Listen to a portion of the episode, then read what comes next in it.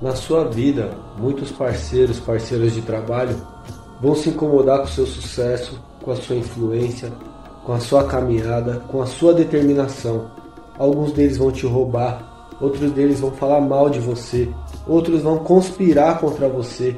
E quando você simplesmente decidir não tomar nenhuma atitude sobre isso, apenas se afastar, eles ainda vão continuar te difamando e querendo dizer para os outros que você é o culpado desse afastamento.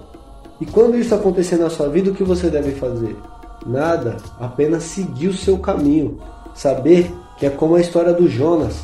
É quando esse Jonas sai do navio, quando esse peso sai da sua vida, é aí que sua vida vai prosperar. Então, se a pessoa te rouba, fala mal de você, difama você, passou você para trás e tudo mais, e você escolheu simplesmente não trabalhar mais com ela, saiba que o nome disso é livramento e que Deus, os guias espirituais, tem um caminho brilhante para te dar. E aquela pessoa não merecia dividir essa alegria, essas bênçãos com você. Então fique tranquilo, fique tranquila, segue o seu caminho e deixa quem quiser falar, certo? Tamo junto.